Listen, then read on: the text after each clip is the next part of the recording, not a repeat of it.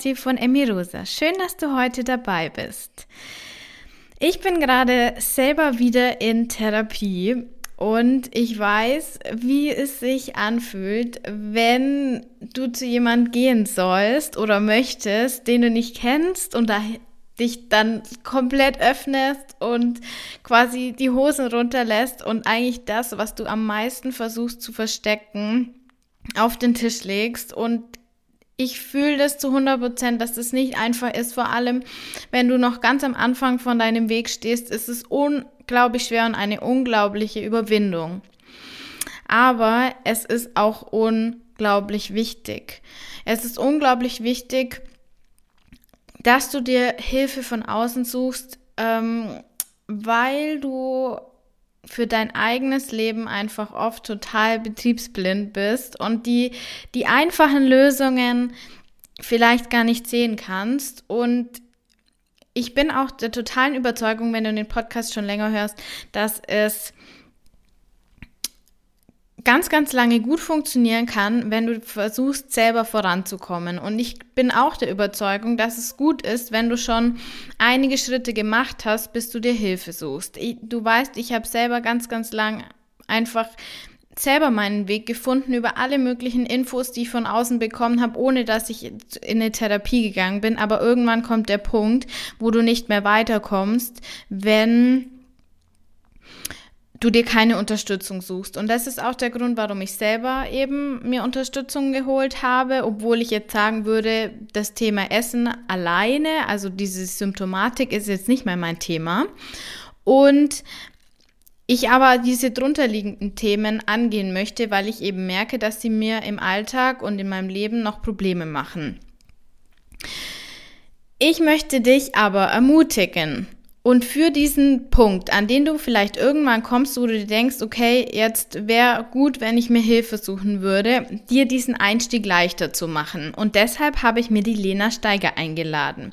Die Lena hat ähm, einen Instagram-Account und dadurch bin ich auf sie aufmerksam geworden, weil wir so total gleiche Themen haben, eine sehr ähnliche Sicht auf die Problematik des Essens und sie ist, das fand ich total spannend, systemische Beraterin und zertifizierte Beraterin für intuitives Essen. Und von denen gibt es nur vier in Deutschland, was ja wirklich Wahnsinn ist, äh, wenn man anschaut, wie verbreitet eben das Konzept des intuitiven Essens ist, also in den Fachkreisen und natürlich wie sinnvoll das Thema intuitives Essen ist, vor allem auf, auf dem Weg der Heilung, weil es ja das natürlichste Essverhalten ist, das wir eigentlich angeboren haben. Und die Lena hat eine eigene Praxis, arbeitet also offline, aber sie arbeitet auch online, wenn du jetzt nicht unbedingt in Köln wohnst, wo sie ihre Praxis hat. Und sie macht auch telefonische Beratung, also bietet es an. Und sie erzählt heute ihre eigene lange, lange Geschichte mit dem Thema Essen und natürlich, so wie ich jetzt gerade schon ähm, die Einleitung vorbereitet habe, wollen wir heute den Fokus darauf richten, wie läuft Ihre Arbeit in der Praxis oder auch offline am Telefon wirklich ab. Das Ziel ist, um ich möchte dir mit dieser Folge Hemmungen nehmen, das Ganze für dich irgendwie einschätzbarer, berechenbarer machen, damit es dir leichter fällt, dir Hilfe zu suchen, wenn der Zeitpunkt für dich gekommen ist. Und da möchte ich nochmal ganz, ganz ähm, deutlich darauf hinweisen, dass ich glaube, dass du merkst, wenn der Zeitpunkt für dich gekommen ist, an dem du dir Hilfe suchen solltest. Wenn du jetzt so das eine totale Abneigung dagegen empfindest und eine totale Abwehrhaltung hast, so wie das bei mir einfach auch lange war, dann wird dir diese Unterstützung nichts helfen. Du musst das Gefühl haben, dass du dich öffnen willst und dass du daran glaubst, dass das dir was bringt und nicht, dass du irgendwie in, den, in eine Abwehr oder in den Kampf gehst. Aber wenn dieser Punkt gekommen ist. Und vielleicht kommt er genau durch diese Podcast-Folge irgendwie ein bisschen früher, weil du dann merkst, okay, es wird mir nicht wahnsinnig viel passieren, ich werde dann nicht verurteilt und so weiter. Welche Ängste die Betroffenen oft haben, die zu Lena kommen, werden wir in der Folge auch noch besprechen. Ähm, da, das kann dir alles helfen, um dann selber an den Punkt zu kommen, wo du sagst, okay, vielleicht kann ich mir Unterstützung holen und das vielleicht früher, eher früher als später, weil es einfach ein Booster, ein Katalysator für deine persönliche Weiterentwicklung, für deine Heilung, für deinen Frieden mit dem Essen ist, wenn du dir Unterstützung holst. Wie gesagt, du kannst auch sehr, sehr weit alleine kommen, weil das Entscheidende ist deine Bereitschaft, an dem Thema zu arbeiten. Da bin ich tausend Prozent davon überzeugt. Wenn du keine Bereitschaft hast, an dem Thema zu arbeiten, was ich nicht glaube, sonst wärst du, würdest du den Podcast nicht hören, ähm, dann kannst du zu den besten Therapeuten der besten Therapeutin der Welt gehen, das wird dir nichts helfen und umgekehrt kannst du aber sehr viel auch mit Bereitschaft sehr viel alleine schaffen, bis zu einem gewissen Punkt. Wir haben außerdem auch noch über ganz viele andere Themen gesprochen, also nicht nur über die, ähm, den Ablauf von einer Beratungs- oder Therapiesession, sondern wir haben auch noch darüber gesprochen, äh, was wir von dem Konzept intuitiv abnehmen, also das intuitive Essen in Bezug auf den Wunsch abzunehmen halten, auch was der Begriff äh, Gewichtsdiskriminierung so beinhaltet, was das bedeutet, was das für die Betroffenen bedeutet und ganz, ganz, ganz viel mehr. Also es ist wirklich eine ganz tolle Folge geworden, finde ich. Ich hoffe, dass du ganz viel Inspiration und Motivation für deinen eigenen Weg findest. Und jetzt will ich gar nicht viel länger einleiten in dieses tolle Interviews. Ähm, geh spazieren, es ist ein wunderbares Wetter. Äh, es ist verdammt kalt, also zieh dich warm an, bitte, wenn du jetzt eine Stunde, so lange wie das Interview dauert, vielleicht draußen unterwegs bist oder bleib zu Hause und genieße das Interview bei einer Tasse Tee und mach's dir gemütlich. Ich wünsche dir auf jeden Fall ganz viel Spaß dabei. Hallo, liebe Lena und herzlich willkommen im Emmy Rosa Podcast. Ich freue mich gerade total, dass du der Einladung gefolgt bist und in den Emmy Rosa Podcast gekommen bist. Nochmal herzlich willkommen. Ja, hallo, ich freue mich auch total. Ähm, ich bin echt auch ein bisschen aufgeregt. Das, ähm, genau, sage ich jetzt einfach auch schon mal vorweg, damit ich ähm, gleich nicht so mit, damit beschäftigt bin, meine Aufregung zu verstecken. ja, ich freue mich. Ich bin gespannt, was, was passiert jetzt hier mit uns. Jetzt hast du schon ein bisschen verraten, äh, was du so machst, wenn du das so direkt kommunizierst, finde ich. ja, genau. Also ich bin ja, ich bin 28, bin Sozialarbeiterin und habe äh, ja verschiedene Zusatzausbildungen gemacht. Ich bin systemische Beraterin, mache da gerade noch äh, das dritte Jahr die systemische Therapeutin hinten drauf. Ähm, ja, bin Beraterin für intuitives Essen und ja, ich arbeite selbstständig als psychosoziale Beraterin und Therapeutin bei gestörtem Essverhalten. Das mache ich so überwiegend im Einzelsetting, biete aber auch eine Gruppe an oder jetzt bald auch wieder eine neue Gruppe, die ich dann so freiberuflich im Auftrag für eine Beratungsstelle mache.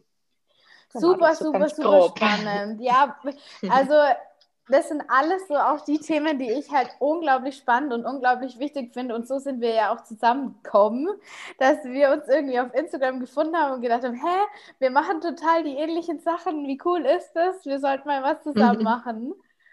Ähm, und gleich, also so meine erste Frage, die ich dir auch schon im Vorgespräch gestellt habe, ähm, wie wird man ähm, wie nennt man das? Einen Moment, ich schaue mal nach. Zertifizierte Beraterin für intuitives Essen. Ja, das ist, meine Stimme ist heute Morgen, die will auch nicht so richtig. Wir gucken mal, hoffentlich klappt das. Ja. ähm, genau, also das ist, äh, ist eine Weiterbildung, die ich ähm, sozusagen per Fernstudium gemacht habe ähm, bei den beiden äh, ja, wie sagt man auf Deutsch, Gründerinnen oder Erfinderinnen vom intuitiven Essen, also die, die sich das Konzept sozusagen ähm, überlegt haben, die dem Ganzen den Namen auch verpasst haben, intuitives Essen. Ähm, die kommen ja aus Amerika, sind beide Ernährungsberaterinnen, ähm, Therapeutinnen und ähm, genau haben das, glaube ich, Anfang der 90er oder Mitte der 90er schon begonnen. Und genau, das ja, sind dann so verschiedene Module, die man macht, auch Selbstreflexion ähm, und Supervision, die man bei den beiden tatsächlich auch macht. Ein, ähm, genau, so ein Pro-Skills-Seminar, genau, und auch natürlich auch ein bisschen inhaltlich so Wissen, Wissen sich anzueignen. Ja, super spannend. Also wer, wer die nicht kennt, das sind die, ähm, die Autorinnen von diesem absoluten Hype-Buch, das vor ein paar Jahren ähm, so kursiert ist. Und zwar dieses rosane Intuit intuitiv abnehmen heißt also der mhm. furchtbarste mhm. Titel und die ja. furchtbarste Übersetzung, die man finden hätte können, um dieses Buch äh, zum intuitiven Essen, diesen Klassiker, äh, zu benennen. Oder ist auch deine Meinung wahrscheinlich? Ja, total, genau. Also das war das Erste, was ich gemacht habe, als ich mir das Buch vor drei, vier Jahren gekauft habe. Ich habe einen dicken Edding genommen und äh, das Abnehmen durchgestrichen. Sehr gut und Essen daneben geschrieben. Genau, und ich habe tatsächlich auch mit, äh, mit der Elise, bei der habe ich die Supervision gemacht, mit äh, Elise Rash, darüber gesprochen und die hat sich auch total dafür entschuldigt. Das Problem ist halt, dass wenn die sozusagen die Rechte verkaufen an einen deutschen Verlag, haben die da keinen Einfluss mehr drauf. Ne? Mhm. Und ähm, ich glaube, das liegt einfach daran, dass sich das so besser verkauft. Ne? Natürlich, ne? natürlich. Ja. Ja. Also, und das ist ja auch ein Punkt, ähm, der mir so wahnsinnig gegen den Strich geht, ist, wenn jetzt, also intuitives Essen, wunderbar und wir stehen da, glaube ich, beide zu 200 Prozent dahinter. Wenn man das aber verkauft mit dem, mit dem Ziel, Gewicht zu verlieren, äh, was ja ganz, ganz viel äh, überall gemacht wird, intuitiv abnehmen, dann äh, schrillen bei mir schon wieder jegliche Alarmglocken. Geht es dir auch so? Ja, total. Also ich muss sagen, ähm, dass mich das auch damals zum intuitiven Essen gebracht hat. Für mich war das auch der Einstieg. Also ich bin durch dieses, ähm, ja, damit kann man abnehmen, da reingeschlittert und habe dann aber für mich festgestellt, nee, das äh, funktioniert nicht. Und mhm. von daher, ich wenn das für viele Frauen oder auch Männer ein Einstieg ist, dann ist das okay. Dann hoffe ich und wünsche ich mir nur, dass die irgendwann die Kurve kriegen. So, wenn aber wirklich damit geworben wird, so wie manche das machen, so auch mit Vorher-Nachher-Bildern, mit intuitiv Essen, dann stellen es mir echt die Haare auf. Ne? Also dann werde ich echt ein bisschen wütend auch, weil man das einfach nicht vorhersagen kann. Ne? Und sobald man es als als Mittel zur Gewichtsabnahme deklariert, kommen sofort die ganzen ähm, Diätglaubenssätze, kommen einem wieder in den Kopf und man ist dann einfach auf Diät und dann ist es echt super schwierig, bis vielleicht auch nicht möglich, ähm, die Beziehung zum Essen zu heilen. Ja super, 100 Prozent, 1000 Prozent meine Meinung, kann ich nur unterstreichen. Aber du hast jetzt schon was äh, Spannendes angesprochen, nämlich du bist auch durch das Thema Abnehmen äh, oder deinen Wunsch abzunehmen zu dem intuitiven Essen gekommen. Wie kam das? Nimm uns da mal mit. Mhm. Ähm, ja, ich glaube, die Geschichte fängt noch ein bisschen früher an. Ja. ähm, genau, also ich habe auch ähm, eine eigene lange Diätgeschichte hinter mir, die sich auch in ja, ein gestörtes Essverhalten und auch in der Essstörung äh, weiterentwickelt hat. Mm, ja, das, das fing so an, eigentlich schon so mit zwölf, als ich meine erste Diät, glaube ich, gemacht habe. Ja, kurz, ja, ich versuche es einfach ein bisschen kurz zu machen. Wir haben Zeit. ja. ja, ich kann da ausholen bis, bis weiß ich nicht wohin, aber genau. Und ähm, ja, ich habe, das hat sich dann quasi bis zu einer, bis zu einer Essstörung hin entwickelt, ähm, die ich, ähm, ja, wofür ich dann auch eine Therapie gemacht habe. Mit äh, 20 war das ungefähr und ich habe dann auch Jahre später nochmal eine Therapie gemacht und ähm, würde auch heute immer noch jederzeit wieder ähm, mir mal eine Therapiestunde oder auch mehrere gönnen, weil ich das einfach super, super wichtig und ähm, auch hilfreich finde. Mm, und damals in dieser Therapie, wo ich 20 war, da bin ich gerade äh, von zu Hause ausgezogen, habe ich ähm, in einer neuen Stadt ein Studium angefangen und habe dann irgendwie halt gemerkt, so wie das mit dem Essen gerade bei mir ist, es geht einfach nicht mehr. Es war einfach, es war einfach zu schlimm. Ich habe den ganzen Druck nicht mehr ausgehalten und habe auch ähm, ständig zugenommen, was mir unglaublich viel Druck gemacht hat, noch mehr mein Essen einzuschränken, was dann aber letztendlich noch viel mehr in Essanfällen ähm, ausgeartet ist. Und ähm, ja, ich bin dann. Kannst ja. du deine Symptomatik mal kurz beschreiben, wenn du möchtest? Ja, ja.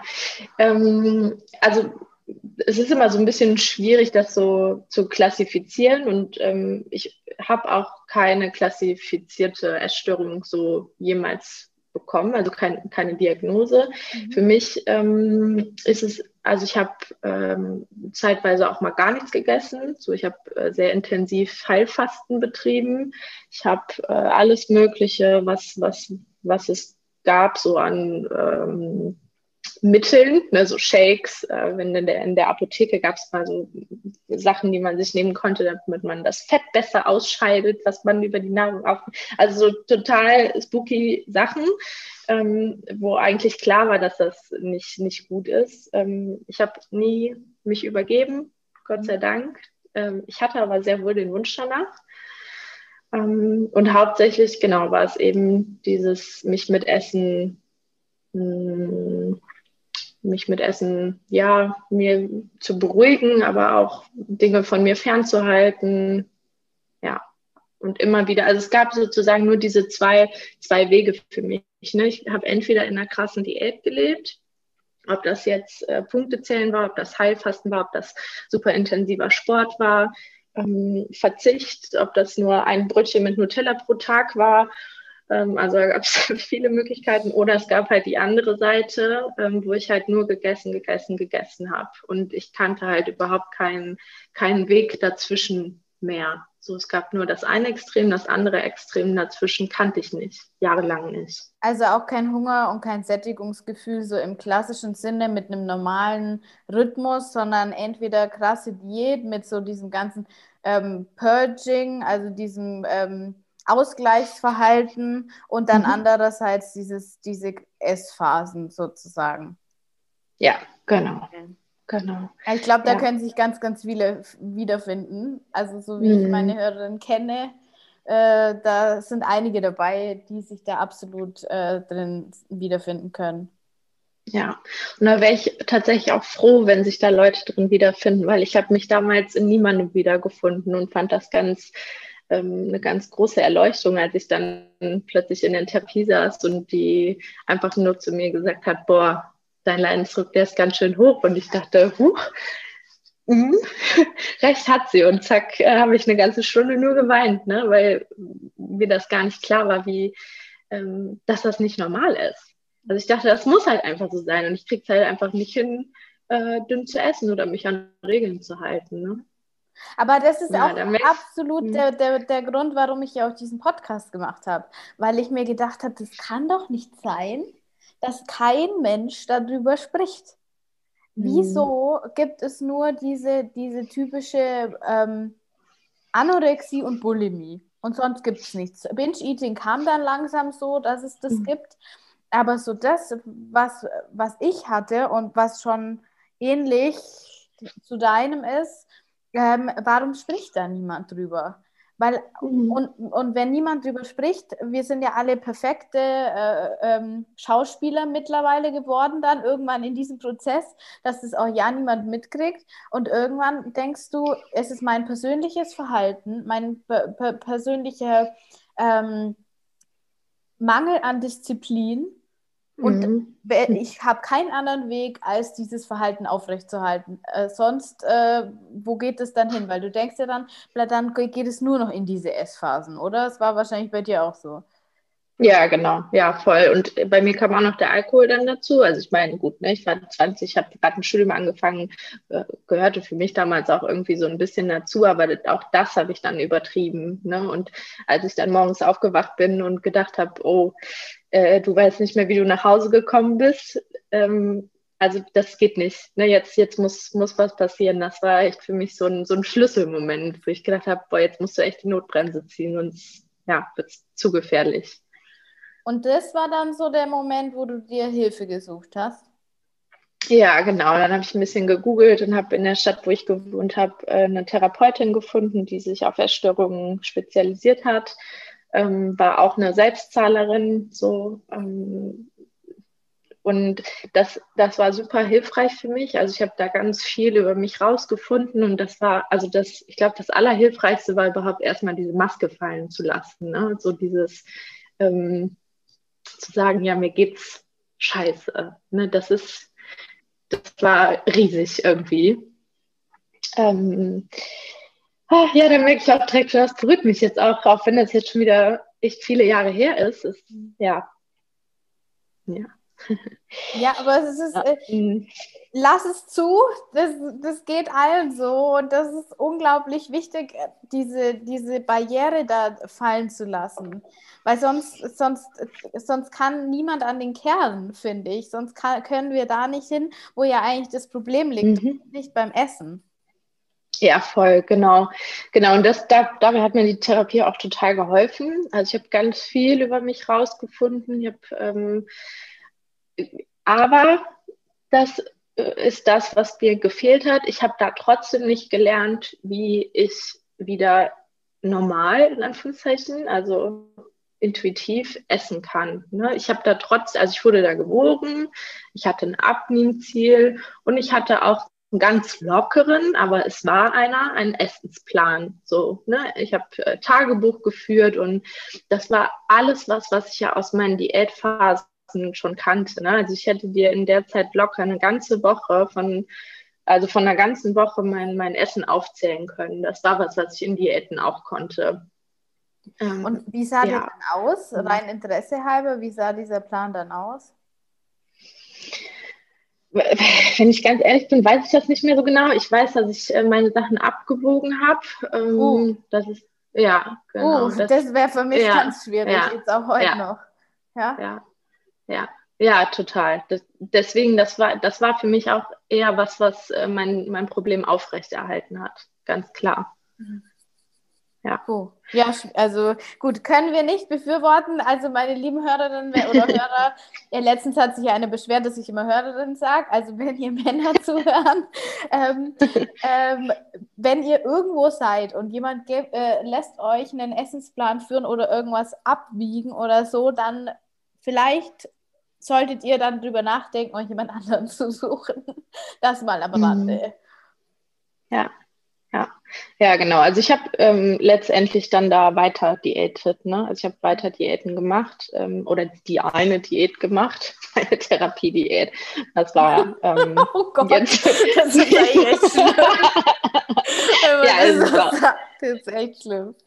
Ja, ja, ja, total. Aber ich weiß auch nicht, muss ich ja auch ehrlich sagen, ob ich damals ähm, schon dazu bereit gewesen wäre, das alles loszulassen. Ne? Und das ähm, also mein, meine ganzen Regeln loszulassen, weil das ähm, habe ich dann ein paar Jahre später gemerkt, wenn ich das mache, das hat mich in eine unglaubliche Orientierungslosigkeit erstmal gestürzt. Ne? Also ich wusste gar nicht mehr, ähm, wo vorne und hinten ist, wo oben und unten ist. Wenn, wenn ich plötzlich diese ganzen äußeren Regeln loslasse, dann, ähm, also ich habe mich gefühlt, wie als würde ich ertrinken.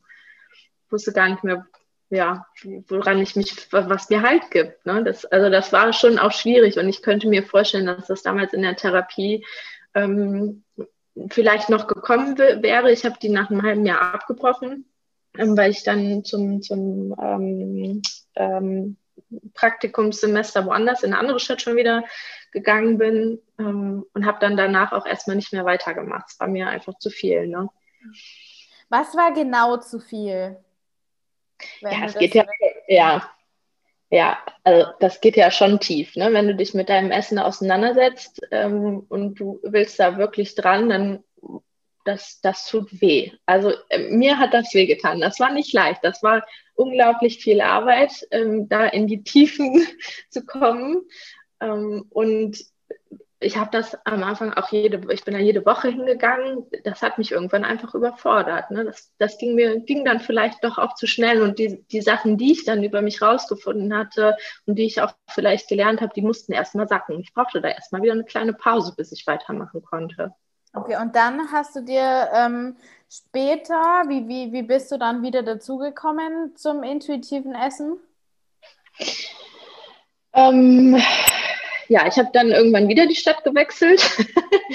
und ja, das, das sage ich deshalb, weil das sind ja so ganz natürliche Krisenzeiten im Leben, die man hat. Ne? Also das ist, wenn man irgendwo neu anfängt, ist man in einer Übergangsphase. Und weil dann ist das Alte ist nicht mehr, aber das Neue ist auch noch nicht. Und Übergänge sind meistens Riesenchancen, aber auch Krisen. So, ne? Man kann sagen, jede, jede Krise ist eine Chance. Klar, kann man, kann man sagen, aber erstmal ist es auch nicht schön. Und für, für mich war es aber tatsächlich so, dass mit jedem Umzug oder jeder äußeren Veränderung in meinem Leben ich ähm, mir wieder selber ein Stückchen näher gekommen bin. Und diese Zeit, der neue Umzug, also das war, da bin ich genau in eine neue Stadt gekommen. Ich bin von WG-Leben mit meinem Partner zusammengezogen. Wir hatten vorher auch jahrelang eine Fernbeziehung, waren dann plötzlich in einer Wohnung und ich habe nach dem Studium meinen ersten Job angefangen. Also da war so viel neu, so viel anders. Ähm, oh, das war, das war echt schwierig. Und in der Zeit habe ich halt das Essen wieder so sehr gebraucht, weil ähm, um das irgendwie aushalten zu können. Also da ist einfach dieses alte Muster. Essen ist für mich hilfreich, um, um schwierige Situationen irgendwie auszuhalten, um da durchzukommen, war wieder voll da. Und habe wieder voll Diäten gemacht, mich wieder konzentriert darauf abzunehmen, ordentlich Sport zu machen die ganze Zeit, schön ins Fitnessstudio zu gehen und habe mich eigentlich total wieder gequält und mich abgelenkt von dem, was gerade eigentlich äh, schwierig ist war ja in, in dem Fall sozusagen auch hilfreich.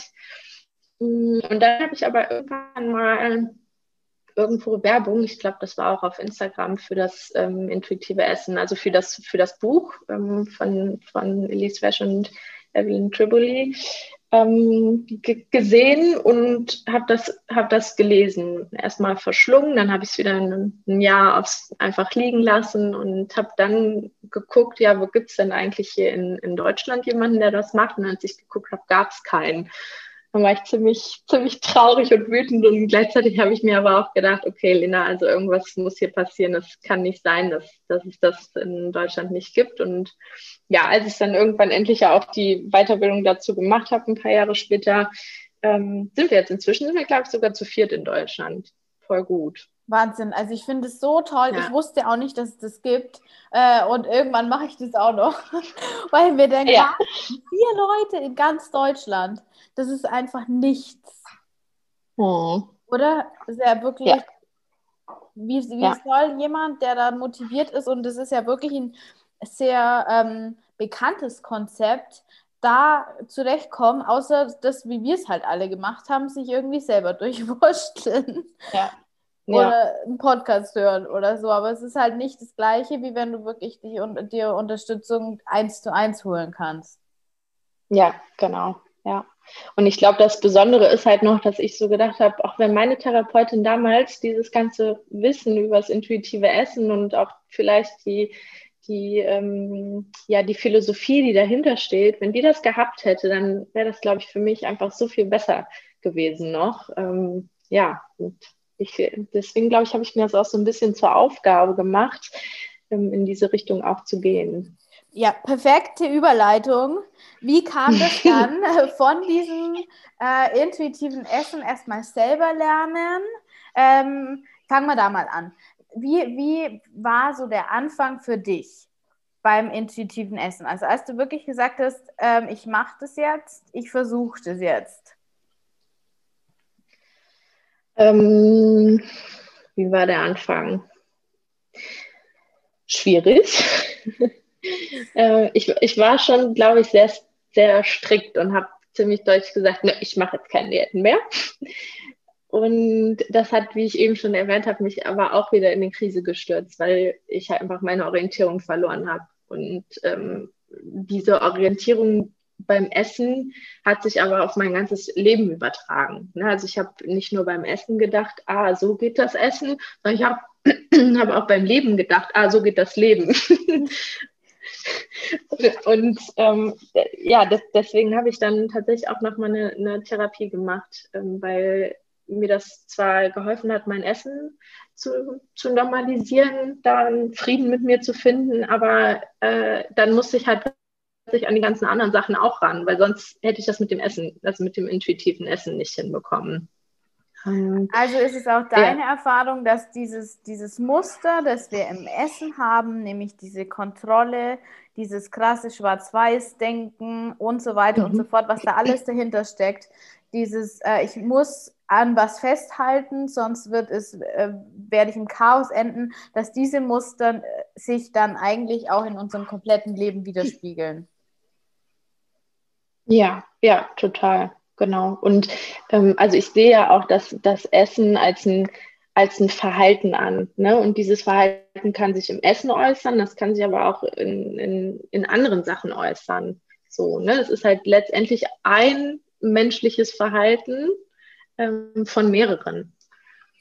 Ja, ja, absolut. Ist auch, ist auch total meine Erfahrung, dass du nicht sagen kannst, äh, ja, ich behandle jetzt isoliert das Essen und ja, dann genau.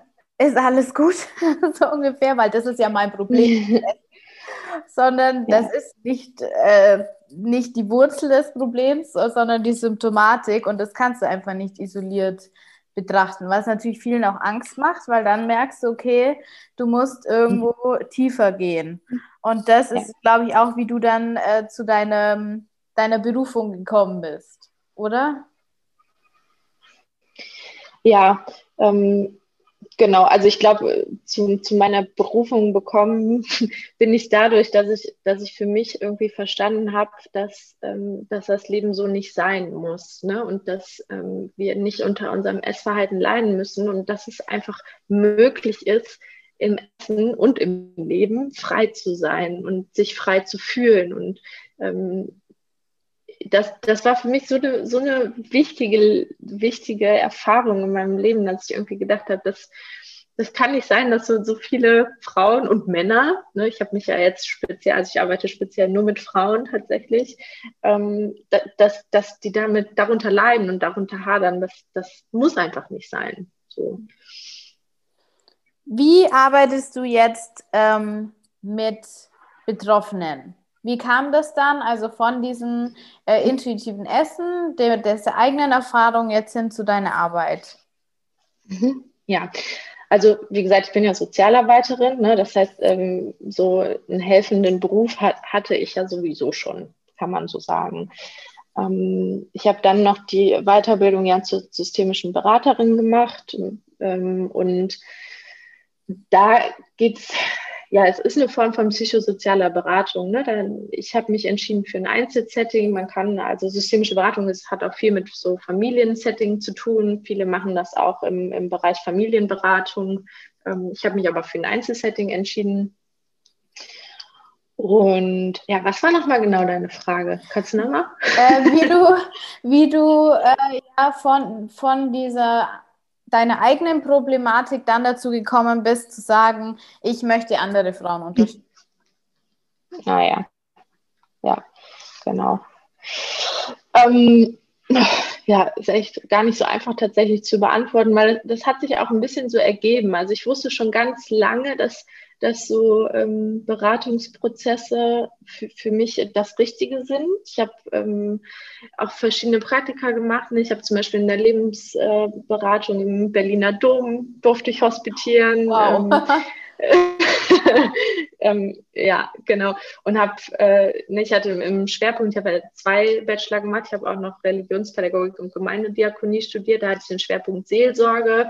Ne, also das hat sich irgendwie immer so ein bisschen auch durch meine Ausbildung gezogen, dass dieses, äh, vor allem das Eins zu eins Setting und dieses Berater-Setting für mich sich so richtig anfühlt und dass ich dafür brenne. Ne? Und ich habe das dann erst auch versucht, ich habe das ganz allgemein gemacht, so wie viele systemische Berater das am Anfang auch machen, so ich biete Beratung an. Hat sich aber niemand angesprochen gefühlt, weil immer alle gefragt haben, hä, und wofür? Und dann habe ich immer gesagt, ja, ja, für ein Problem von dir. Und dann wusste aber immer keiner, hä, ich habe doch kein Problem. und ähm, dann habe ich mir irgendwann gedacht, okay, du brauchst ein, ein Schwerpunktthema und was kann ein Schwerpunktthema für dich sein? Wo du wirklich authentisch mit bist ne? und wo ähm, du auch für brennst. Also ich glaube, dieses äh, für etwas brennen ist was, was mich da total antreibt und mich auch letztendlich genau zu dem Thema gebracht hat. Und dann habe ich mich entschieden, diese ähm, Fortbildung noch zu machen ähm, zum intuitiven Essen. Genau. Wow. Also hast du schon mal, ganz ehrlich, deinen Persönlichkeitstyp ähm, ein bisschen untersucht, weil ich, ich glaube, wenn das für dich so ein Lebensthema oder schon die ganze Zeit jetzt war, dann ist es 100 Prozent so am Rande jetzt auf jeden Fall in deinem Persönlichkeitstyp irgendwie enthalten, dass du so diese, diese Unterstützerin sein möchtest. Ja. Dieses, dieses Eins zu Eins, wenn du schon sagst, also so wirklich jemanden direkt ähm, mitzunehmen und sowas, da bin ich mir ganz sicher. Das ist ja eh gerade so mein Ding, deswegen komme ich da drauf. Ja, voll. Ich glaube auch, ähm, das hat auch viel, auch viel mit meiner Kindheit so zu tun. Ne? Also ich ähm, mm, würde schon, würde sagen, dass ich sehr empathisch bin und dass ich sehr feine Antennen für andere habe. Ähm, das war für mich vielleicht eine Zeit lang auch eine, eine Überlebensstrategie oder ne, eine Strategie, die ähm, dazu da ist, dass ich gut, ja, dass ich gut durchs Leben komme. Ähm, und die nutze ich heute aber bewusst im Beruflichen. Also inzwischen kann ich im Privaten, kann ich sehr, sehr gut auch wieder bei mir bleiben ähm, und ähm, nicht immer allen direkt meine Hilfe aufbürden, weil das habe ich eine Zeit lang gemacht. Klar, wie du sagst, ist ein, ein Persönlichkeitsmerkmal, das ich mir jetzt aber zunutze mache, zu, zu eigen gemacht habe. Ja. Und dann lebst du das aus in deinem Beruf und nicht in deinem Privatleben. Das ist auch ganz gut. ja, aber da muss man trotzdem auch aufpassen. Ne? Also ich sehe mich ähm, auch in meinen Beratungen nicht als Helferin, äh, ja als Retterin, ne? sondern ähm, als, als Unterstützerin als Unterstützerin mehr. Ne? Ich weiß sehr wohl oder ich habe vor allem auch die Haltung, dass ich ähm, meine Klientin da nicht rausholen kann, ne? sondern dass sie das nur selber können und dass ich auch nicht weiß, was für die hilfreich ist. Weiß ich einfach nicht. Auch wenn ich für mich Sachen gefunden habe, die für mich hilfreich sind, bedeutet das noch lange nicht, dass das jemand anderem hilft. So kann sein, ne? und, aber muss nicht. Und deshalb arbeite ich ganz viel mit, mit Angeboten, ne? die man entweder annehmen kann nehmen kann, die hilfreich sein können, die aber auch nicht hilfreich sein können. Alles, was wir zusammen machen, sind Experimente. Und Experimente können entweder funktionieren oder die können scheitern. Super, super schön. Äh, ich habe dazu auch ein Bild irgendwie mal gehört. Also so mhm. ähm, dieser Heilungsweg ist wie so ein Buffet. Aber mhm. nicht ein Buffet aus Essen, was wir vielleicht gerne hätten, sondern ja ähm, ein Buffet aus Hilfestellungen und man geht so durch, probiert verschiedene Sachen und schaut halt, was hilft mir und das nehme ich dann vielleicht mit oder ich lasse es einfach liegen. Und so ist es ja auch, ähm, wäre dann deine Einstellung oder dass du sagst, okay, ich biete verschiedene Dinge an und was dir hilft, kannst du mitnehmen und wenn es dir nicht mehr hilft, dann hilft dir, hilft dir vielleicht irgendwie jemand oder etwas anderes. Ja, genau. Also so ein, so ein typisches Bild, was man in der systemischen oft benutzt, ist, ist der Bauchladen. Ne? Also ja. man, man macht so den Bauchladen auf, ist ganz ähnlich wie das, was, was du gerade gesagt hast. Genau, genau so ist es. Und manchmal ist das auch so, dass ich ähm, zum Beispiel mit Klientinnen irgendwie so eine Art Hausaufgabe oder eine Übungsaufgabe ähm, für die nächste Zeit erarbeite. Die gebe aber auch zum Beispiel nicht ich auf, ne? sondern die ergibt sich dadurch, dass dass sich Fragen stellen, dass wir zusammen im Prozess sind und ähm, letztendlich kommen meine Klientinnen dann eigentlich auch selber auf die, also selber auf die Idee, ah, das könnte ich mal die nächsten zwei Wochen, bis ich das nächste Mal komme, ausprobieren. Und wenn die dann nach zwei Wochen wiederkommen und sagen, irgendwie habe ich das nicht gemacht, irgendwie hat das für mich doch nicht richtig gepasst, dann ist das okay, ne? weil dann ähm, war vielleicht was anderes dran. Und weißt du, wenn, wenn ich sagen würde, mach mal das, mach mal das, das funktioniert einfach nicht. Und dann würde ich auch was verkaufen, was es nicht gibt, weil es gibt einfach kein allgemein gültiges, gültiges Rezept gegen gestörtes Essverhalten. Gibt es nicht. Ja, wenn du jetzt schon von deiner Arbeit und deinem Bauchladen erzählst, erzähl mal, wie das denn jetzt so abläuft, wenn jetzt eine ähm, Betroffene, es sind ja Frauen, eine Betroffene sich bei dir meldet. Wie läuft der ganze Prozess so ab? Ja, ähm, Okay, also vielleicht sage ich da noch mal kurz ein bisschen was dazu, weil ich mache ja Beratung und Therapie und ich mache kein Coaching. Und ich habe für mich da so eine grobe, ähm, grobe Definition oder eine grobe Einordnung gefunden, was das denn eigentlich auch bedeutet, weil das sind ja in Deutschland alles drei, also Beratung, äh, Coaching, Beratung, Therapie, das sind keine geschützten Begriffe. So. Und von daher finde ich es wichtig, wenn man das für sich klar hat, und für mich ist also Coaching zum Beispiel jemand, wenn, ähm, wenn jemand so eine Art Anleitung haben will. Und wie ich das ja gerade eben auch schon erklärt habe, also anleiten kann ich nicht und will ich auch nicht, weil ich halt einfach eine andere Haltung habe. Ähm, das können andere aber anders machen. Das ist voll, vollkommen in Ordnung. Also für alle, die die coachen, bitte nicht falsch verstehen. Das ist völlig okay. Ähm, für mich geht das mehr so in, in eine Richtung zur Verfügung stellen von Wissen. Ne? Und so ein typisches Coaching-Anliegen, also die bekomme ich ja auch. ähm, wäre dann aber so, ja, ich möchte gerne mehr über das intuitive Essen wissen, so ich möchte meine Möglichkeiten erweitern. Und dann, wenn jemand mit sowas kommt, dann ähm, können, mache ich immer ein kostenloses Kennenlerngespräch von ja, so einer halben Stunde ungefähr, wo wir dann gucken, bin ich denn die Richtige dafür? Ähm, kannst du dir das mit mir überhaupt vorstellen? Und wir gucken auch nochmal darauf, ist das wirklich das Anliegen oder was steckt vielleicht auch noch dahinter? Und wenn es dann tatsächlich mehr so in diese Anleitung geht, dann sage ich, mh, hm, dann glaube ich, dass, dass ich nicht die Richtige für dich bin, weil ich bleib, werde wahrscheinlich nicht mit dir bei diesem Symptom Essen bleiben. Ne? Such dir lieber vielleicht dann einen Ernährungsberater, der da ähm, auch, auch ernährungstechnisch mehr weiß als ich, weil ich bin ja keine Ernährungsberaterin. Ne? Und das ist auch wichtig, dass ich das auch sage, weil ich weiß ganz viele Sachen natürlich nicht. Ähm, und dann gibt es vielleicht andere, die, die dann dafür besser geeignet sind. Ähm, ja, genau. Und wenn es dann um Beratung geht, dann sind das meistens so kürzere Prozesse, ne, wo es dann so darum geht, so Blockierungen aufzulösen, so Ressourcen wieder zu entdecken, sich zu stärken. Das würde ich sagen, geht mehr so in, in eine Richtung wie so eine Förderung von vorhandenen Strukturen und man bleibt mehr so im Hier und Jetzt, aber auch ganz lösungsorientiert in der Zukunft. Und da wäre situativ so sozusagen. Also jetzt ja. habe ich ein Problem und mhm. äh, du unterstützt dann da. Ja, genau. Und das ist, genau, so ein Anliegen wäre so, ja, ich weiß eigentlich, was zu tun ist oder was ich tun muss, damit sich was verändern kann, aber irgendwie klappt es nicht. Ja, ah, okay. So. Mhm. so, das geht mehr so in die Richtung. Genau. Und wenn es Therapie ist, dann geht das meistens schon dann noch was tiefer. Ne? Da wäre eher so ein, so ein Beispiel, so ich, ich leide unter meinem Essverhalten und das muss aufhören. So, das ist das, womit dann viele kommen. Und mh, mm, wichtig dabei ist so dieses Problem, das ist ja ein Problem, was veränderbar ist, ne? also was möglich ist zu beenden. Wenn man jetzt zum Beispiel hat, ich leide darunter, dass mein Vater gestorben ist, dann, ähm, dann kann man ja an diesem Problem, dass der Vater gestorben ist, kann man nichts ändern. Ne? Das, das ist so. Ähm, und da geht es mehr so in Richtung Begleitung. Hm, aber hier bei dem Thema ist es möglich, das, das zu beenden.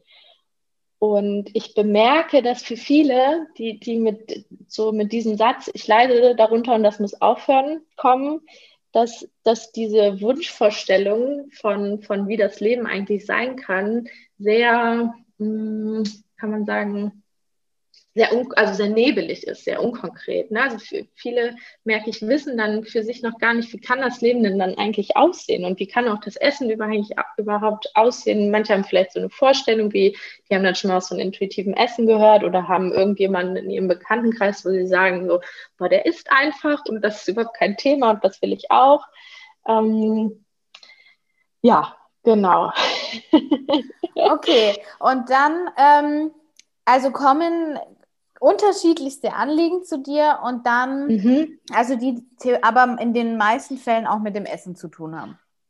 Ja, genau, immer. Also immer. genau, immer, immer mit dem, immer irgendwie mit dem Essen. Ähm, aber inwieweit das dann tatsächlich wir an dieser Symptomoberfläche äh, essen bleiben, ist ganz prozessabhängig. Ne? Das kommt darauf an, wie, wie weit man selber auch reingehen will, welche Angebote vielleicht man auch von, von mir mit annimmt. Ähm, und wie, inwieweit man dazu bereit ist, auch ähm, sich auch an Kindheitserfahrungen zum Beispiel zu machen, zu gucken, welche Muster oder Glaubenssätze da entstanden sind, was aber natürlich heute noch wirksam ist. Genau. Ja. Ähm, inwiefern, also da kommt jetzt eine Frage bei mir hoch, irgendwie, inwiefern ja. hältst du das denn für sinnvoll, wenn jetzt jemand kommt zu dir und sagt, ähm, ich will jetzt eigentlich nur situativ an meinem Essen was ändern und ich möchte mhm. aber nicht in meine Kindheit gehen. Mhm. Inwieweit ich das sinnvoll finde, ja. meinst du? Was sagst du dann? Ähm, also dann geht es ein bisschen so raus, rauszufinden, ne? ist das jetzt, ist das jetzt eine Coaching-Anfrage, in, in, in meinem Kopf Coaching-Anfrage. Ähm, und dann kann man, kann man trotzdem überlegen, ob man zusammenarbeitet. Ne? Also das, das sind ja auch Sachen, die sich oft, die sich oft entwickeln.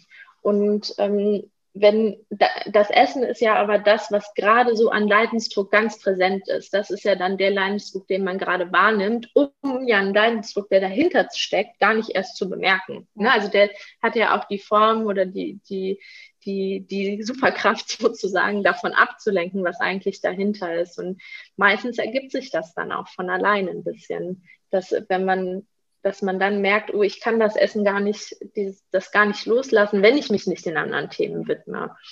Und dieses sich äh, mal in die Kindheit zu gucken, das kann man ja auch verschieden machen. Ne? Also ich bin zum Beispiel kein Fan davon, da einfach Ewigkeiten rumzubohren und zu gucken, was alles schlecht gelaufen ist, sondern ähm, ich gucke auch, auch ressourcenorientiert darauf. Ne? Ich gucke nicht nur darauf, welche ähm, zum Beispiel wie, wie, wie gegessen wurde in der Vergangenheit bei der, bei der Familie, aus der man kommt oder welchen Stellenwert Essen da hatte, sondern es geht auch darum zu gucken, was auch gut gelaufen ist. Ne? Also wir haben ja nicht nur schlechte Sachen aus unserer Vergangenheit ähm, mitgegeben bekommen, sondern auch eine Menge an gute Sachen.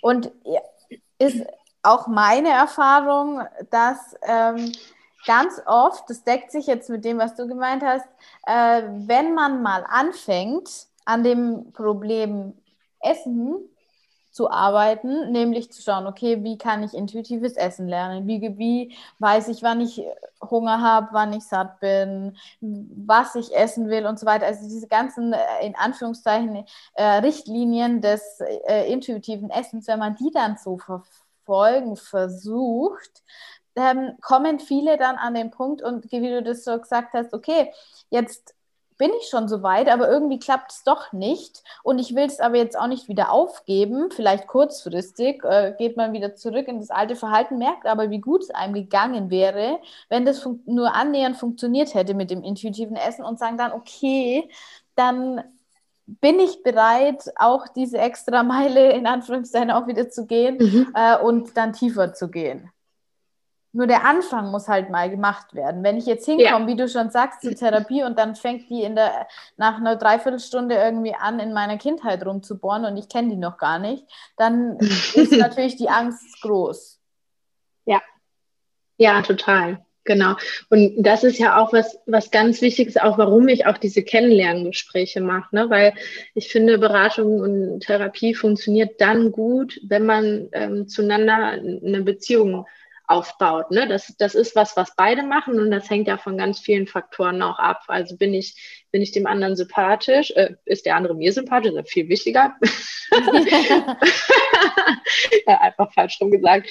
Ähm, oder auch, ne, ist die, ist die Stimme, hört die sich für mich ähm, gut an? Ähm, wie ist die Körpersprache von der Person? Fühle ich mich in dem Raum wohl, wo das stattfindet? Ne? Also das sind so viele Faktoren, die so ein, ich sag mal, ähm, Therapie, Beratungserfolg ausmachen, ähm, dass ich das, also dass das viel mehr ist, als nur so Wissen über intuitives Essen zu haben.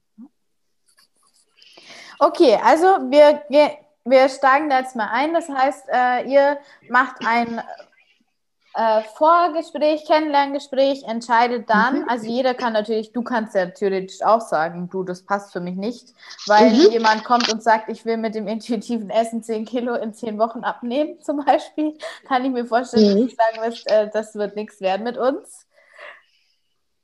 Und dann, ähm, wie geht es dann weiter? Mhm. Also wenn, da, da komme ich jetzt, schneide ich nochmal kurz rein, weil wenn jemand ja. tatsächlich sagt, ich will 10 Kilo in 10 Wochen abnehmen, dann positioniere ich mich schon klar und sage, äh, das kann ich dir nicht versprechen, das kann, und da arbeite ich auch nicht mit dir dran. Ich kann dir aber anbieten, dass wir uns ein bisschen dem, dass wir uns dem Thema annähern ne? und dass wir vielleicht auch rausfinden, ähm, was auch hinter diesem Wunsch für dich steckt. Ne? Also es ist ja sozusagen nur die Spitze des Eisbergs. Ähm, was geht denn für dich mit dem Wunsch einher, dass du zehn Kilo in zehn Wochen abnehmen willst? Ne? Woher kommt das und was versprichst du dir denn dann? Wie ist denn dein Leben dann? Also da gibt's, da, da kann ich sofort eine Menge von Fragen ähm, dir, dir, stellen, dass, dass, dass du dich vielleicht auch selber dir da selber ein bisschen näher kommst, ne? wenn du das willst. So, kann ja auch sein, dass man das gar nicht will. Aber dann, genau, ist man sonst, also abnehmen Programm mache ich nicht. So, ja. Okay, und dann? Dann redet ihr genau. darüber, mhm. theoretisch. Ähm, oder sprecht, geht auf diese Thematik ein. Wie fühle mhm. ich mich eigentlich, wenn ich, oder wie fühle ich mich, wenn ich die 10 Kilo in 10 Wochen abgenommen habe? Weil mhm. dann, oder? So stelle ich mir das ja. vor, weil dann ist es ja der, die Idee, ja. äh, was, möchte, was möchte die Person, die Klientin dann eigentlich erreichen? Mhm.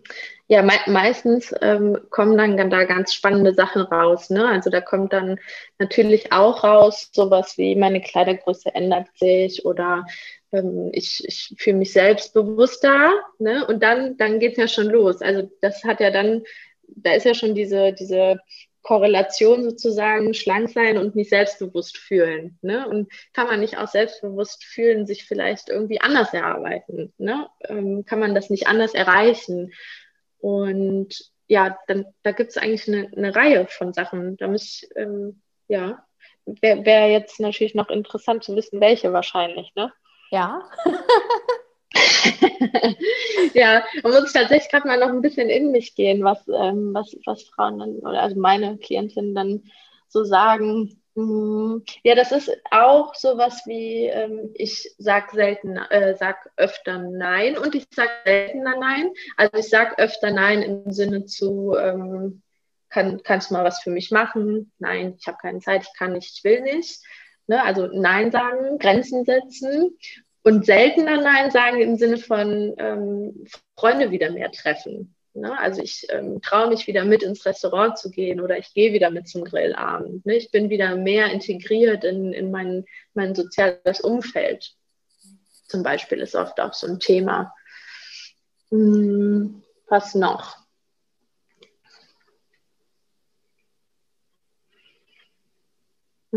Also ich glaube, Diskriminierungserfahrungen spielen da auch oft eine Rolle tatsächlich. Also gerade wenn ich auch Frauen habe, die ein ähm, höheres Körpergewicht haben, die sind natürlich davon, dass, dass unsere Gesellschaft einfach unfassbar gemein ist, also gemein ist schon echt zu wenig gesagt eigentlich, also diskriminierend ist, ähm, was Körpergewicht angeht, ähm, ist da natürlich auch der Wunsch mehr an, an gesellschaftlicher Teilhabe, ne? weniger Mobbing.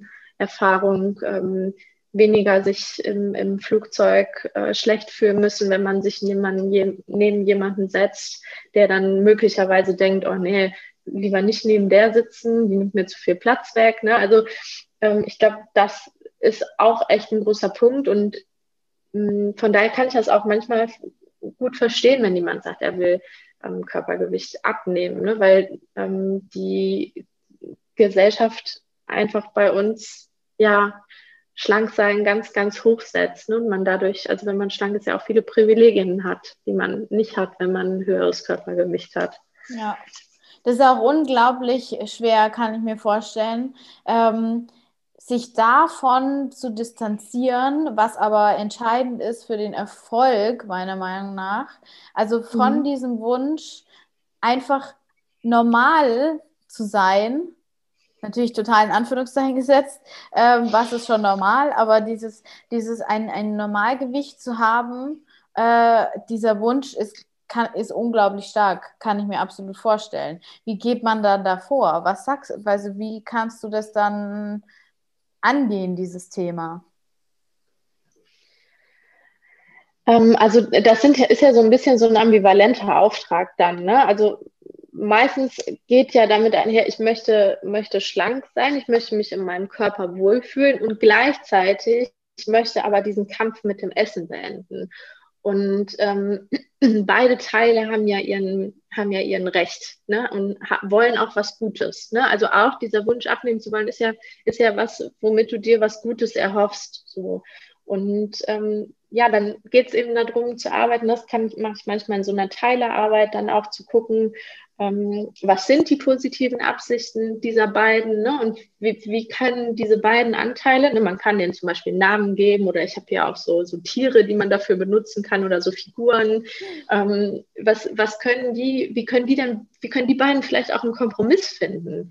Ne? Also was kann, wo kann denn der eine vielleicht einen Schritt auf den anderen zugehen und ein bisschen von seiner Position abrücken, ähm, damit beide Sachen irgendwie umgesetzt werden können. Ne? Und das so praktisch übersetzt kann das dann sowas sein wie, ähm, ja gut, dann ähm, ist mein, mein, mein Ziel vielleicht nicht mehr die, die Zahl auf der Waage, sondern ähm, dann ist mein Ziel vielleicht, wenn, wenn ich merke, äh, ich, ich fühle mich wieder wohler in meinem Körper und das merke ich daran, so, ne? Mhm. Und ähm, das andere mit dem Essen, ähm, was kann das denn machen? Ne? Das kann sein, okay, dann höre ich jetzt nicht direkt komplett sofort auf mit Diäten, sondern ich mache erstmal Schritt für Schritt. Ich nehme erstmal nur die eine Regel und werfe die über Bord. Ne? Und zack sind die beiden sich ein bisschen, können die sich ein bisschen annähern und ähm, kommen auch wieder zusammen.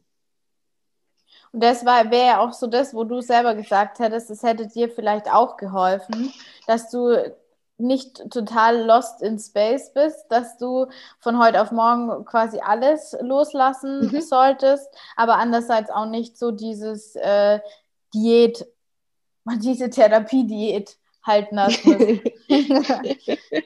ja, genau, ja. Okay. Und dann wird einfach schrittweise an diesem Thema gearbeitet, an diesem Fort, an, also lösungsorientiert, fortschrittsorientiert, bis zu welchem Punkt? Hm, also ich gehe noch mal kurz ein Stück zurück, ja. weil ähm, die, die ähm, Prozesse, die sind so, die fangen, fangen bei mir immer mit einer äh, Auftragsklärung an. Also wir nehmen uns mindestens eine Sitzung dafür Zeit, rauszufinden, wohin die Reise überhaupt gehen soll. Ne? Weil man kann sagen, ich will nach Italien man kann aber auch sagen, ich will nach Italien da an den Strand, wo das und das so ist und da und da soll es so aussehen. Weil wenn man das so, so grob hat, dann kann man auch irgendwo in Italien ähm, unter in der Gosse landen oder sowas. Ne? Das ist jetzt auch nicht unbedingt schön. So. Und das, desto, desto klarer man sich das hat, und das wissen ja auch viele oft ähm, bewusst gar nicht. Ne? Also die kommen dann und sagen, ähm, irgendwas muss sich ändern und so grob habe ich eine Idee, wie es sein soll, aber je klarer das ist, desto motivierender ist das auch oft. Also erlebe ich so zumindest. Mhm.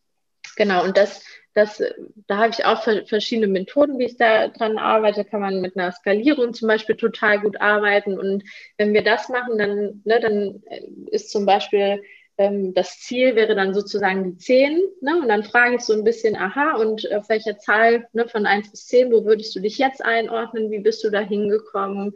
Ähm, was glaubst du, könnte der nächste kleine Schritt auf die nächste Zahl sein? Wo sind vielleicht auch die Meilensteine? Ne? Und dann hat man für sich selber schon mal so ein, so ein bisschen Struktur in das Ganze reingebracht. Und ich habe natürlich auch einen Eindruck davon, wo steht derjenige gerade, was sind vielleicht auch die Themen.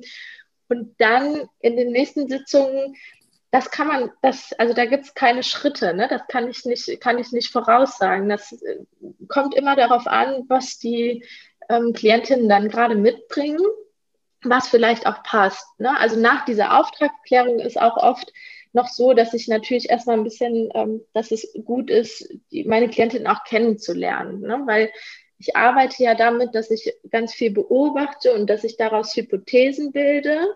Und die können entweder ja hilfreich sein oder nicht, wie ich das eben schon erklärt habe. Und aus diesen Hypothesen Hypothesen bilde ich dann so Angebote, so Interventionen, Methoden, wie auch immer man das nennen will, ähm, die, mit denen wir dann arbeiten können. Und um diese Hypothesen aber bilden zu können, muss ich erstmal ganz viele Sachen eigentlich wissen. Ne? Dann muss ich erstmal ein bisschen beobachtet haben, wie sind denn auch die Muster. Und das kann man zum Beispiel machen. Also ich lasse die Klientin, wenn sie das möchten, oft zum Beispiel eine Lebenslinie legen oder, also das heißt dann, ne, dass sie so ähm, legen, wo so die Höhen und Tiefen waren, wo die Knotenpunkte sind, wo es sich geknubbelt hat, ähm, was, was die großen Herausforderungen waren, wie sie diese Herausforderungen überstanden haben, wer sie begleitet hat. Mm, oder dass ich zum Beispiel eine, eine, mit dem Familienbrett arbeite, ne? dann bekommt jedes Familienmitglied eine Figur, die man auf ein Brett stellen kann. Dann geht es darum zu gucken, wie ist Nähe und Distanz, ähm, wie stehen die zueinander ähm, dann bekommt vielleicht auch, ach, jetzt muss ich aufpassen, dass ich nicht zu viel spoiler, weil sonst kommt keiner mehr. Die stellen sich zu Hause auf. nee, weil sonst, manchmal ist es dann auch so, dass wenn man schon vorher zu viel weiß von, von, ah, von, ja, von einer Methode, dann, dann ähm, führt das manchmal, also dann blockiert das auch. Ja, ne? Deswegen, okay, dann mache ich an dem Punkt einen Stopp. Aber genau, genau, ich arbeite auch mit dem Familienbrett. Und dann genau. versucht ihr also so nah wie möglich nach Italien an den Strand äh, zu kommen und nicht in die Gosse. Ja, genau, genau. Es kann aber auch sein, dass es plötzlich ein ganz anderer Strand ist. Ne? Also das mhm. ist nicht in Stein gemeißelt oder so. Es kann auch sein, dass es nachher doch kein Strand ist. Ähm, aber das ist trotzdem wichtig, damit wir überhaupt die richtige Richtung gehen können. So, mhm. genau. Ja. Super, super, super spannend, das ganze Thema. Also ich finde es find so cool, dass du das machst und auch, dass du diese Ausbildung gemacht hast, weil das einfach der, diese Methode wertschätzt, finde ich. Und das noch, also sowohl dieses intuitive Essen als auch diese systemische Beratung, diese Verknüpfung ist, glaube ich, unglaublich wertvoll ähm, für das Thema Essen und auch für den Persön die, diesen persönlichen die Weg, die persönliche Weiterentwicklung, die einfach stattfinden muss, um das Essen und das, das Thema mit dem Essen zu heilen. Ähm, wenn jetzt, wovon ich ausgehe, ganz viele Hörerinnen äh, sich motiviert fühlen, aber auch Ängste haben, was ich schon oft gehört habe und was mir auch selber so ging, mit welchen Ängsten kommen denn die Frauen zu dir? Was ist die Befürchtung, weshalb viele sich vielleicht erstmal nicht trauen, zu dir in die Praxis zu kommen oder halt äh, auch das online zu machen? Ah, okay. So meinst du das, ja. ja. Ähm, also ich glaube, ähm, so also ich glaube, das drüber reden ist gar echt gar nicht so einfach. Ne? Also sich überhaupt einzugestehen, dass, dass man vielleicht ein Problem hat oder dass man das selber als, als Problem sieht, ist schon ein wahnsinnig großer Schritt. Und dann kommt es ja auch immer darauf an, ja tatsächlich, wem sitze ich da gegenüber? Ne? Kann ich mich öffnen? Fühle ich mich wohl? Und das, das, das kann man halt nicht vorher sagen. Ne? Also ich kann kann dir nicht das Versprechen machen, wenn du zu mir kommst, fühlst du dich wohl. Ähm, du wirst, du wirst den, die Raumatmosphäre mögen, du wirst mich mögen. Ne? Das, das, das, das kann ich einfach nicht versprechen. Das, das, da muss man mutig sein und das ausprobieren. Und ich glaube, für viele ist, ist so eine Angst auch, ähm, also ich glaube, da, da ist Scham ein unglaubliches Thema. Ne? Also das, so dieses Essen, das ist das, was ich oft von Klientinnen höre. Ne? Ich krieg's einfach nicht hin, so dieses persönliche Versagen. Das, das ist ja oft die Einstellung oder die Haltung, die man dann auch zu sich selber hat als Betroffene. Und ähm, das vor anderen zu sagen, weil man ja auch immer versucht, das zu verstecken. Ne? Also so, ich glaube, so bei gestörtem Essverhalten ist ja so Masken tragen auch ein ganz großes Thema und die halt fallen zu lassen. Ich glaube, das könnte ich mir vorstellen, ist vielleicht auch eine der größten Ängste. Oder kann ich auch sagen, war für mich eine sehr, sehr große Angst einfach. Ja, das hast du jetzt ja auch vorhin schon gemeint, als du mhm. erzählt hast von deiner ersten Sitzung und das konntest du eigentlich jetzt wieder gut nochmal fühlen. Hatte ich den mhm. Eindruck, wie ja. für dich war, dich da so zu öffnen. Und das ist wirklich jetzt glaub, unglaublich wertvoll, auch für die Hörerin, ähm, dass es allen so geht und dass es kein persönliches Versagen ist, wenn man mit dem Essen ein Problem hat. Äh, das ist deine Art, des Rettungsankers gewesen, ja. den du zu einer gewissen Zeit gebraucht hast und es ist überhaupt nichts Verwerfliches dran. Und andere finden andere ähm, Möglichkeiten, sich irgendwie emotional zu retten oder zumindest über Wasser zu halten. Und es keiner wird dich jemals verurteilen, wenn du dir Hilfe suchst. Im Gegenteil, das ist absolut wichtig und richtig, dass du dir Unterstützung suchst und du kannst es selber machen, aber das dauert verdammt lange, es ist verdammt mühsam und dann ist, irgendwann kommt dann trotzdem dieser Punkt, wo du einfach dich öffnen musst äh, weil du sonst diesen Rest auch nicht mehr los wirst. So ist es meine Erfahrung. Jetzt eine kurze ja. Message an die Hörerin, um ein bisschen zu promoten, äh, dass es unglaublich wichtig ist, sich Unterstützung zu suchen. Ja, weißt du, da kann ich noch mal, auch noch mal ein Bild auch mitgeben, weil ähm, ich äh, nutze gern so dieses Bild, weißt du, wenn du dir ein Buch direkt vor die Nase hältst, so, ne, ich mache das jetzt gerade, ähm, Gedanken, also halt mir meine Hand vor die Nase sozusagen, dann kann ich, äh, dann kann ich ja die Wörter, die da stehen, die kann ich nicht mehr lesen, weil die sind total verschwommen, ne, und ich sehe sowieso auch nicht mehr die ganzen, ganzen beiden Seiten eigentlich, sondern ich sehe nur noch einen Ausschnitt. Und so, so ist das auch, wenn man so, so ist man in seinem eigenen Leben. Ne? Man, man sieht, kann das nicht aus der Ferne sehen, weil man steckt ja drin. Ne? Spannend. Das, das ja, ja, also habe ich so nicht gesehen, ja. Und mein Job ist es sozusagen, also ich habe ja den Vorteil, dass ich das Buch von weiter weg sehen kann, weil das einfach nicht vor meiner Nase hängt, weil es nicht mein Buch, nicht mein Leben ist. Ähm, mein Job sehe ich auch dann da drin, auch dann dabei zu unterstützen, dass man das mal vielleicht ein bisschen wegnimmt, dass man mal wieder den, den Überblick bekommt. Und das, das kriegt man alleine echt nur super, super schwer hin, weil man einfach zu tief drin ist. Also, ich finde es schon wieder unglaublich spannend hier und ich glaube, wir könnten noch Stunden füllen, aber ja. ähm, ich würde sagen, wir kommen jetzt zumindest für das heutige Gespräch, vielleicht machen wir noch eins, äh, mal ja. zum Ende. Und äh, da würde ich dich bitten, hast du eine Message, die du an den Hörerinnen weitergeben möchtest? Etwas, was dir unglaublich am Herzen liegt, unglaublich ähm, geholfen hat? Schieß mal los.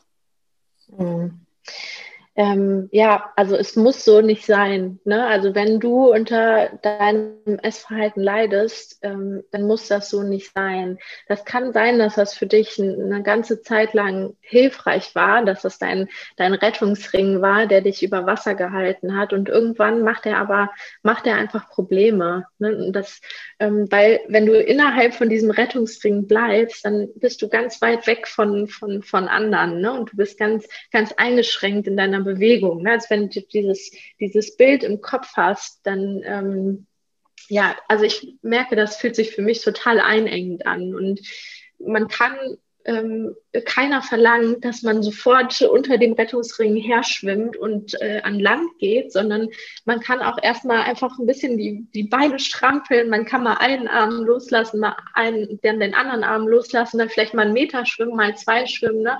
Also keiner verlangt auch, dass es von jetzt auf gleich ähm, alles erledigt sein muss, ne? sondern mach Schritt für Schritt und ähm, tu dir den Gefallen, such dir Unterstützung geh langsam, mach dir nicht den Druck, dass das sofort alles klappen muss und hab auch ein Mitgefühl für dich, weil dass du diesen Rettungsring hast, der, der war wahnsinnig wichtig für dich und ähm, das, das ist auch okay. So, ja. Und ich glaube, also so Thema Mitgefühl für mich selber haben, ich glaube, das können wir bei anderen total gut.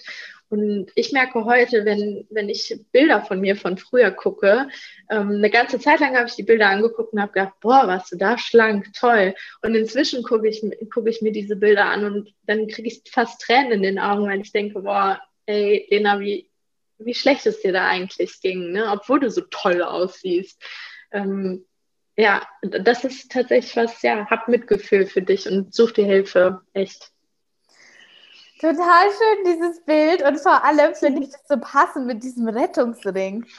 Äh, weil, was ja, Rettungsring und den Bauch und so weiter. Also ich finde es unglaublich, ich finde es unglaublich passend. Bei uns in München zeigt man immer Stau auf dem mittleren Ring, weil der mittlere Ring ist halt so da, wo immer, wo der meiste mhm. Verkehr rumgeht. Und genauso ist es auch eigentlich. Und das, das Bild muss ich mir merken dass, äh, dass, man, dass man eigentlich sich eine Schutzbarriere ja. geschaffen hat und an der noch festhält.